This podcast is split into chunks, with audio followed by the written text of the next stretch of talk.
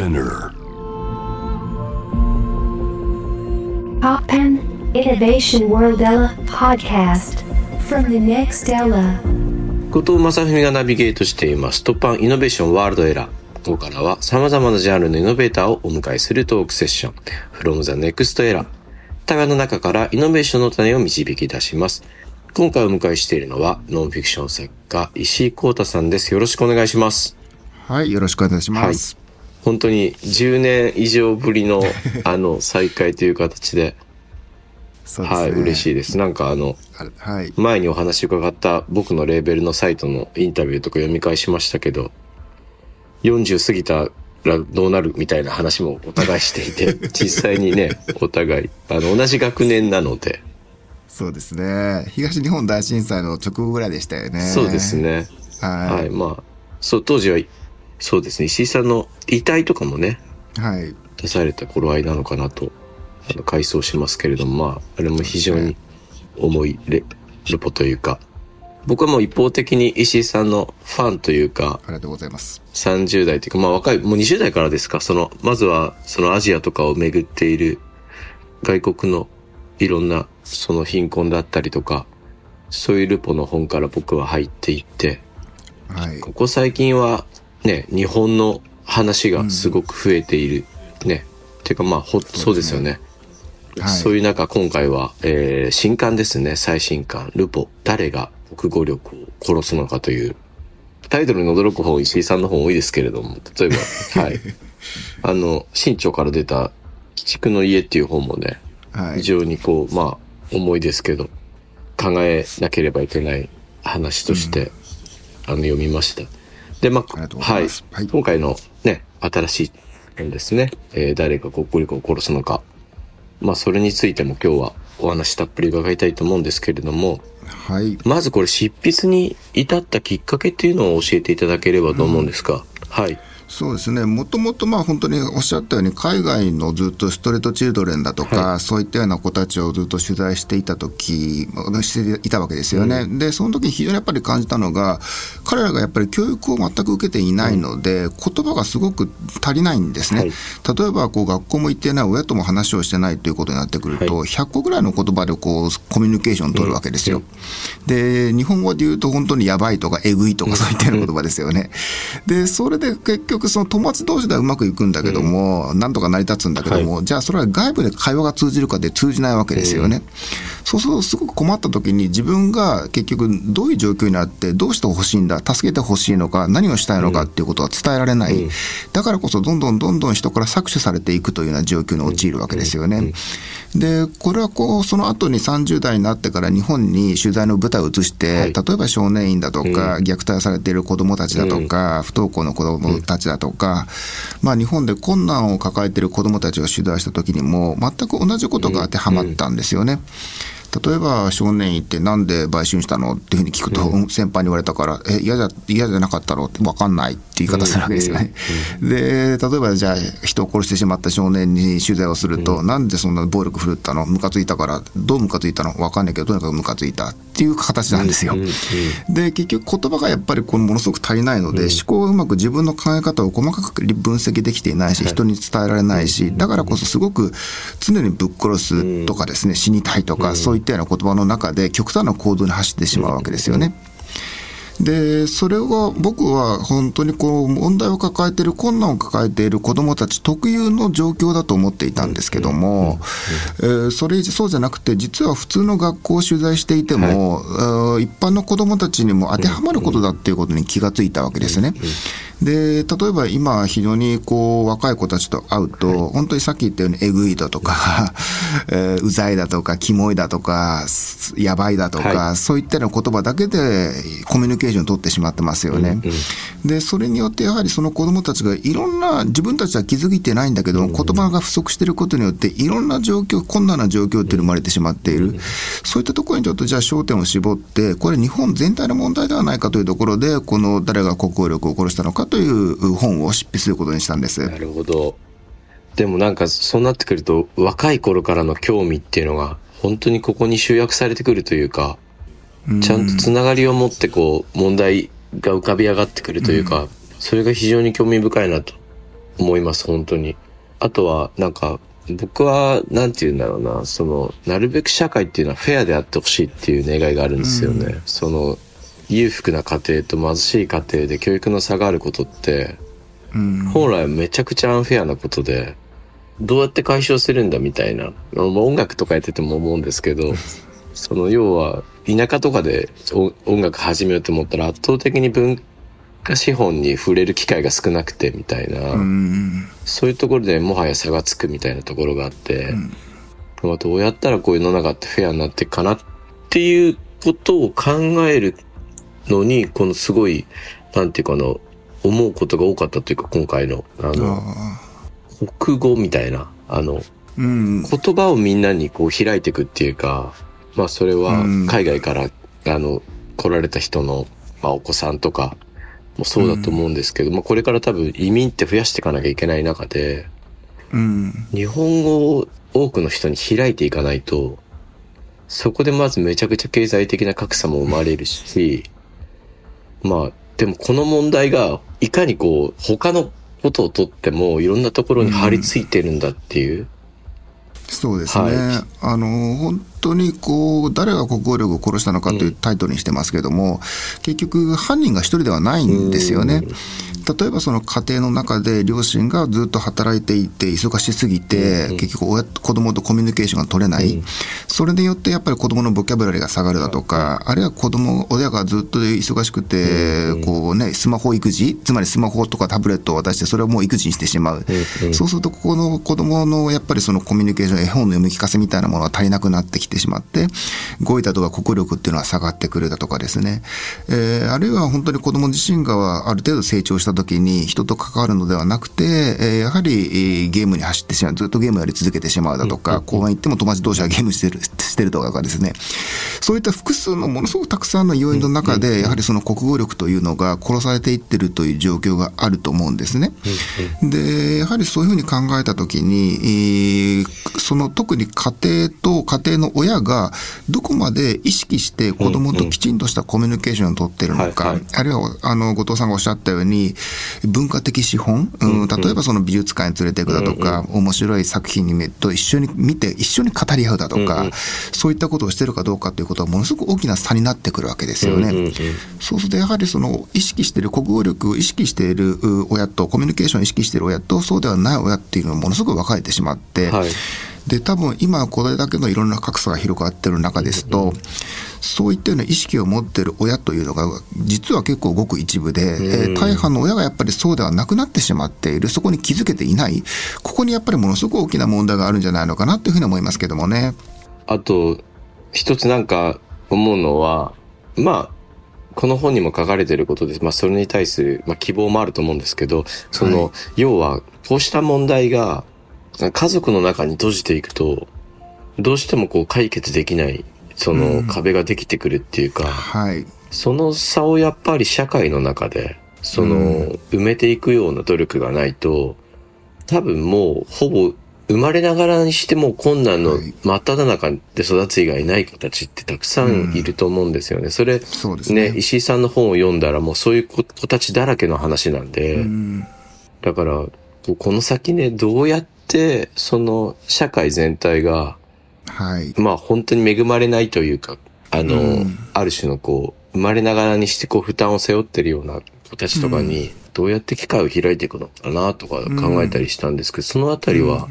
どのようにお考えですか？はい、あのまずやはりこう日本人みんながこの今の状況に危機感を抱くということは必要ですよね。うん。例えばよくですね、やばいとかえぐいとかっていう言葉っていうのは若い人たちの新しい言葉だからいいんじゃないかっていうような意見もあると思うんですね。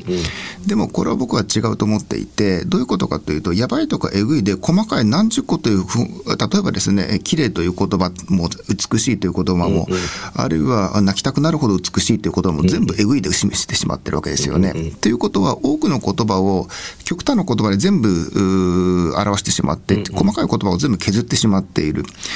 そうういったような状況になった時にどうなっていくかというと、そのことこ言葉、日本語という言葉、うんうん子供の自体がですね、ものすごく衰退していくんですね。うんうん。わかりやすく言うと、例えばアフリカでもアジアでも、発展途上国というふうに言われている国というのはですね、特に植民地支配されてきた国というのは、その国の母語が非常に弱くなっていて、はい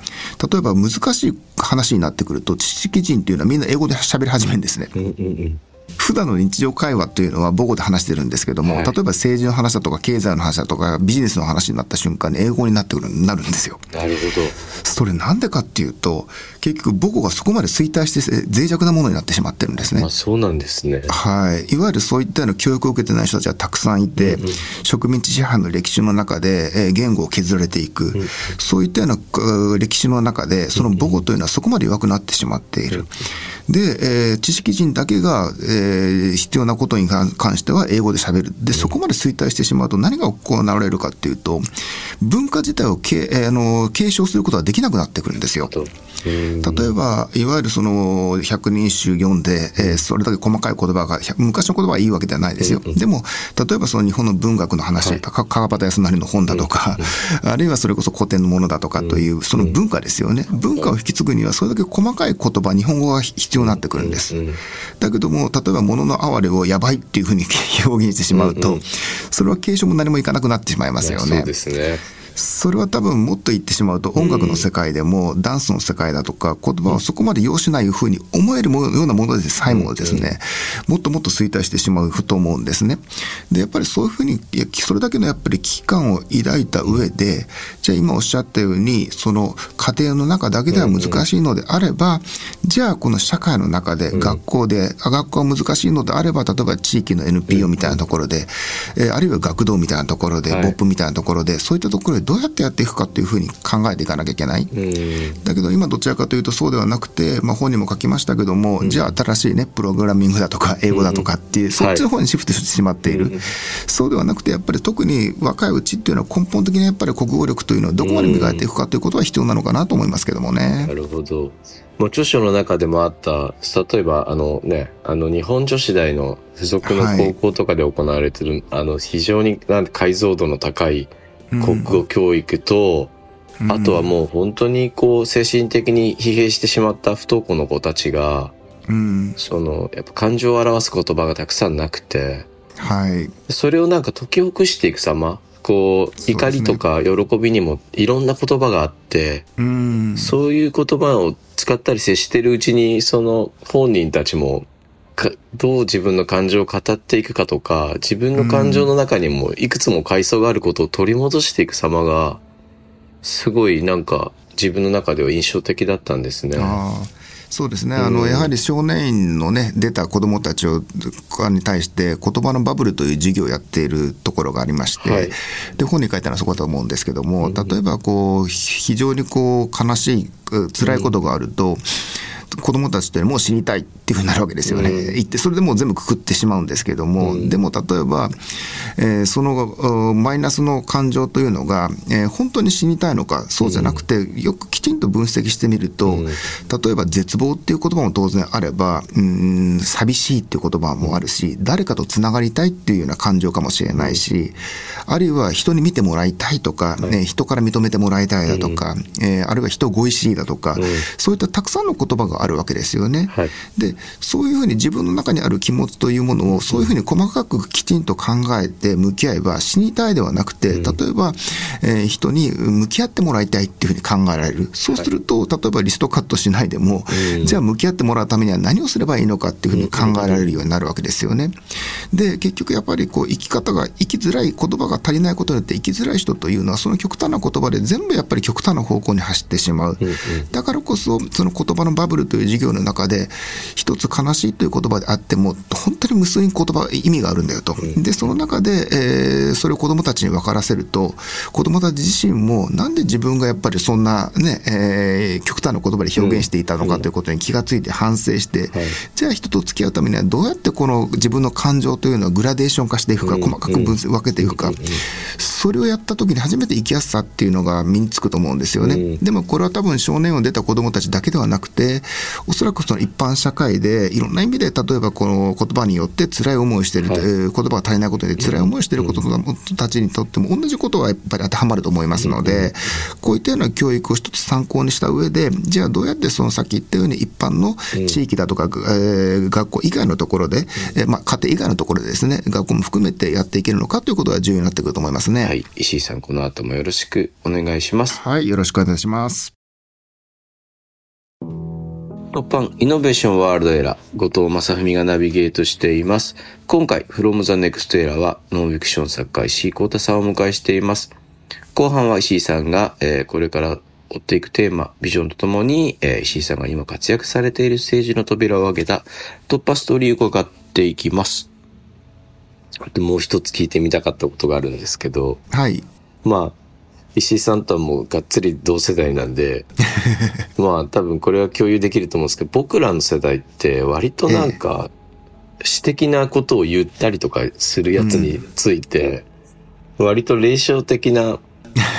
視線で見たりとかからかったりするような、いわゆるまあサブカル仕草みたいな中で、うん。割と青春時代を生きてきちゃったような気がしていて、うん。それについての反省って僕この年になってものすごくあるっていうか、うん。詩を書くことって難しいし、そうですね。ね、達成できたらすごくクールなことだし、うん。これって本当に素敵なんだよってもっと若い子たちに言っていかなきゃいけないって最近考えるようになったんですね。でそういう中なんか最近すごい希望だなって思うのは、ラッパーが増えてること。ああ、そうですね。あれ本当にストリートでうん。喧嘩に明け暮れてるような人たちが 言葉でバトルを始めるわけじゃないですか。そうですね。あれとかなんかやっぱちょっと一つの希望というか、うん、ま僕もそう思います。はいあ、ア。メリカ文化ではありますけどね、なんかうんそういうところでも書くことの面白さみたいのが広がっていくと、なんかまた別の、ななんていうかそうですね。結局音楽もダンスも全部含めてた絵も絵画もそうだと思うんですけども、あの国語力というつまりやっぱり小言葉で考えるから初めてじゃあどういう表現をしようというふうに考えられるんですよね、だから例えばその音楽の歌詞にしても、うん。結局そこまで多くはないわけじゃないですかその分量的に言うと、ね。だけどもうん。それを出すためにその言葉を導き出すためにものすごくたくさんの言語を尽くしながら作り出しますよね、はい。で結局その音楽を作るということにおいても、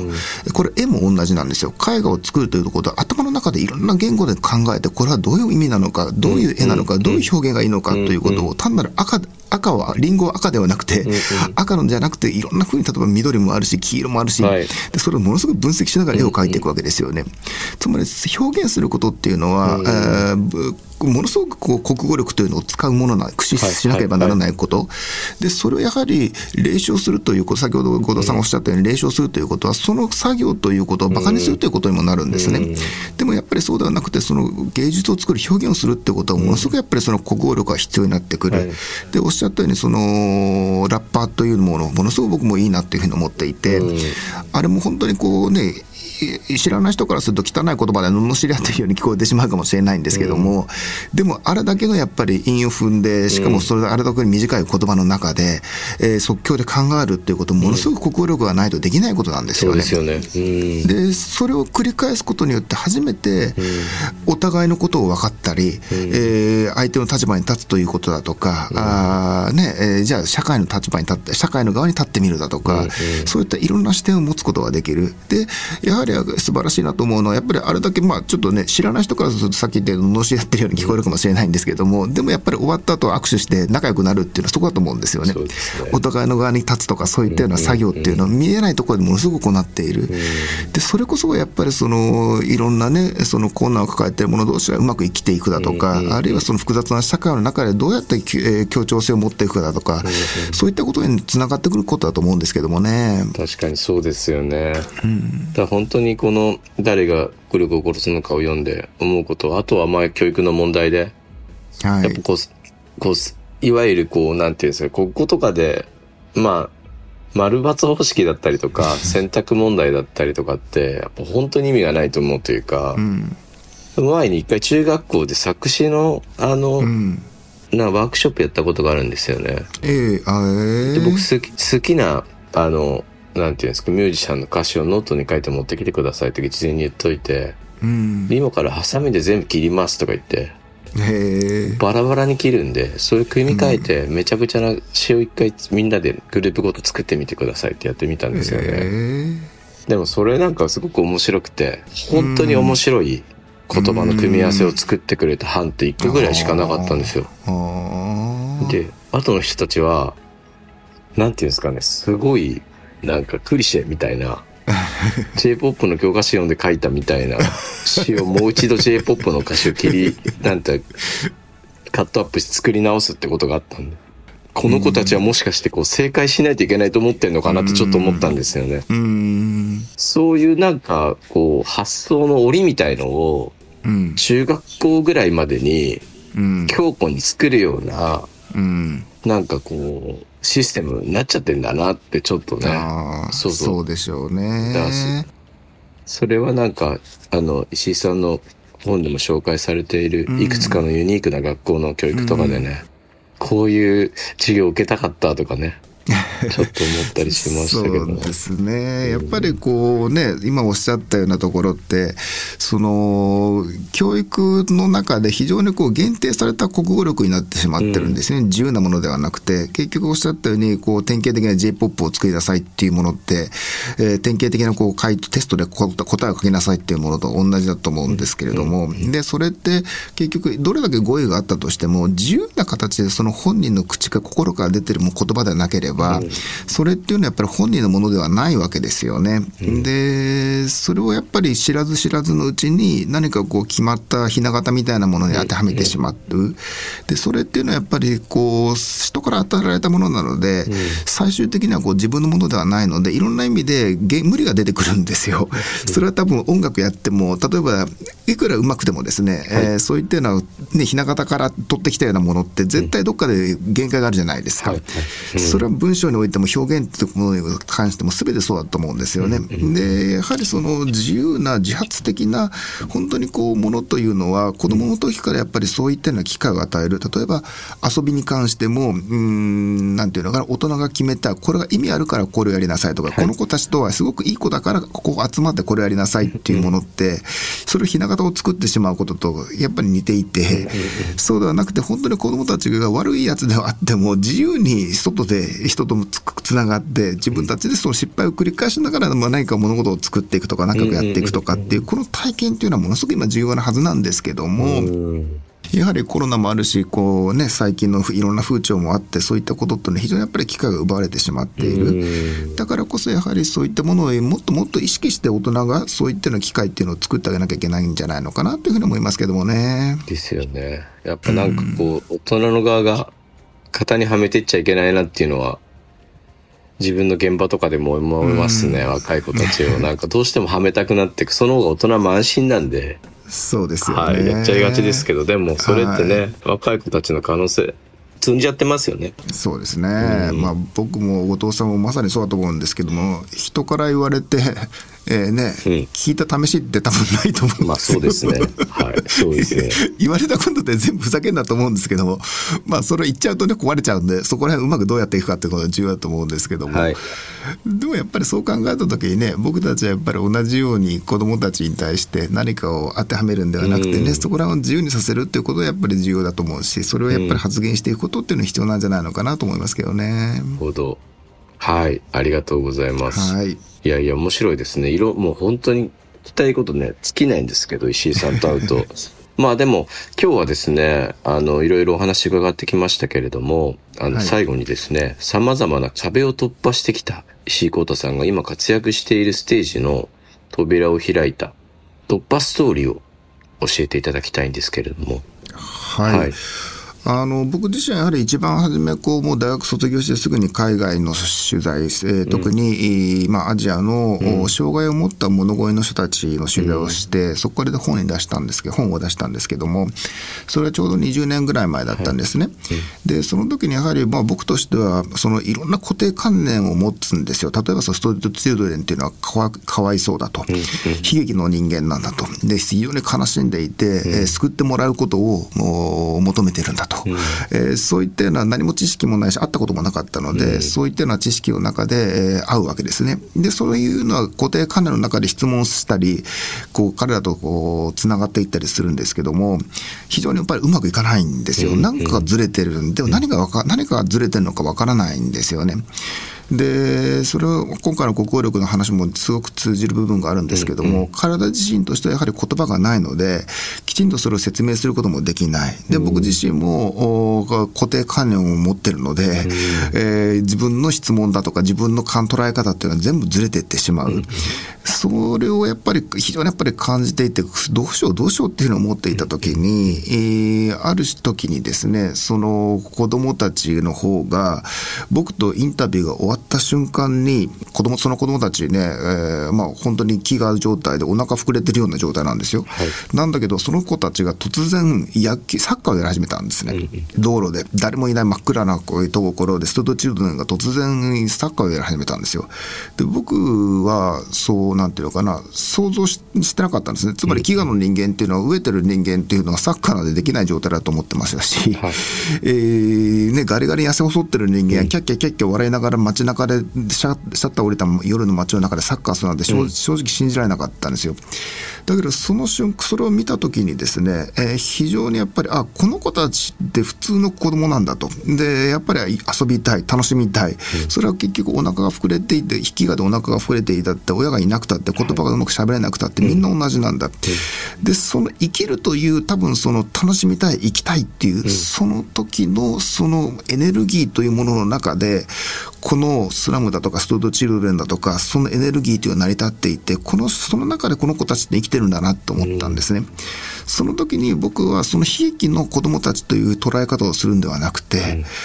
ー、そういった困難な状況の中であってもそれだけエネルギーを持って生きる子供たちというような、そのむしろその生きる力ということをやっぱりテーマにしなきゃいけないんだというふうに思ったんですね。で、その時に初めてその子供たちの目線と同じ目線に立てたような気がして、で、その目線の中でじゃあ一緒に遊んだり、一緒に歌ったり、一緒に音楽を聴いたり、そういったことをしているうちにだんだんだんだんとやっぱりり距離が縮まってきて、そして自分の書くテーマというのは決まっていったんですよね。その時のやっぱり僕の中でのその一つ超えたっていうふうに思ったのっていうのはその部分ですかね。はい。なるほど。なんかでもそういう視点がなんか、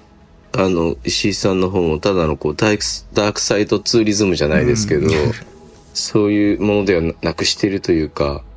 こうずっと人間にフォーカスされてるような印象っていうのはずっと僕は多分割とミュージシャンの中で石井さんの方たくさん読んでる ありがとうございます。思うんですけどすごくそれは思いますね。ずっとあやっぱりそういう苦悩がね最初の時に終わりになったんだなっていうのは思いましたね。まあ多分書き始めた頃はまあね本当に若い頃だったと思うんで まあ今とは全然違う何かこう難しさとかもあったんでしょうけれども、そんな時になんか勇気づけた一曲っていうのはありますか石井さんは？はい、あの本当に今回あの紹介した音楽なんですけれども、はい、あの結局この音楽というのがなんていうかちょうど今20年ぐらい前ですかね。うん、えー、20年ぐらい前に、えー、流行った音楽でナスケチャップの「アセレヘ」です、うん、あのこの曲はちょうど20年前にやっぱり流行っていて、うん、でまあそのストート・チルドレンとかですね、うん、そういったような子たちがみんな歌を歌ってるんですよ。ですごくこう歌詞なんて多分みんなわからないので、うん、でたらめでやるんですけどもこう踊りも入っていってその踊りもすごく特徴的な音楽なんですね、でそれを多分どっかのこう人が街に流れてるのをストート・チルドレンが街をふらふらしながら聴いていってそれを起動それを好きになって、えー、やるんで踊ったりするんですけどもそれを本当にね一日こう働いて、えー、ゴミ拾いして働いて、えー、終わると、で、暗くなって、そうすると街中から人がいなくなって、自分たちは差別されなくなる。うん、そうするとその子たちが、えー、そのアゼレを歌いながら、光景が本当に多々見られたんですね。で、それは逆に言うと、こう、売春宿みたいなところでもそうで、仕事が終わった後に、その女の子たちがその曲を歌いながらみんなでこう、ベッドの上で踊るっていうのはね。うんで、それを見たときになんかその、うん、彼らの今言ったような、今ちょっとお話ししたような生きるエネルギーというか、うん、それをやっぱり非常に感じた。うん、それを僕の中で彼らの、ある種そう世界の底辺の中で必死になって生きる子たちの底なしの明るさと、この曲というのがすごく僕の中で結びついて、今でもすごく印象に残ってます。でも、そういう誰しもにある、こう、生きるエネルギーというかエナジーみたいなもの、人間ならではの、こう、活力みたいなものって、あれなんだなと思うんですよね。今日のお話ずっとしてて今思ったのは、やっぱりこう、まあ、それぞれの国にそれぞれの言語があるんですけど、はいやっ。ぱどうにかして言語化してきたっていうのが私たちの歴史で、うん。やっぱそれがすごく大事だし、う。うんん、まあそれをこうなるべく広く開いていければ、うん。こういろんな子たちがこうね、あの窮地に立たされなくて済むというか、はい。それはなんか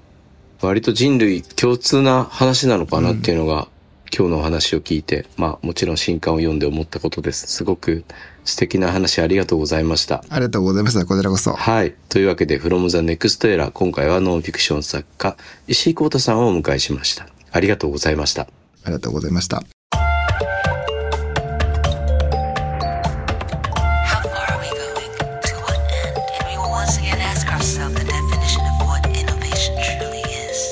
You're listening to J-Wave Innovation World Era podcast.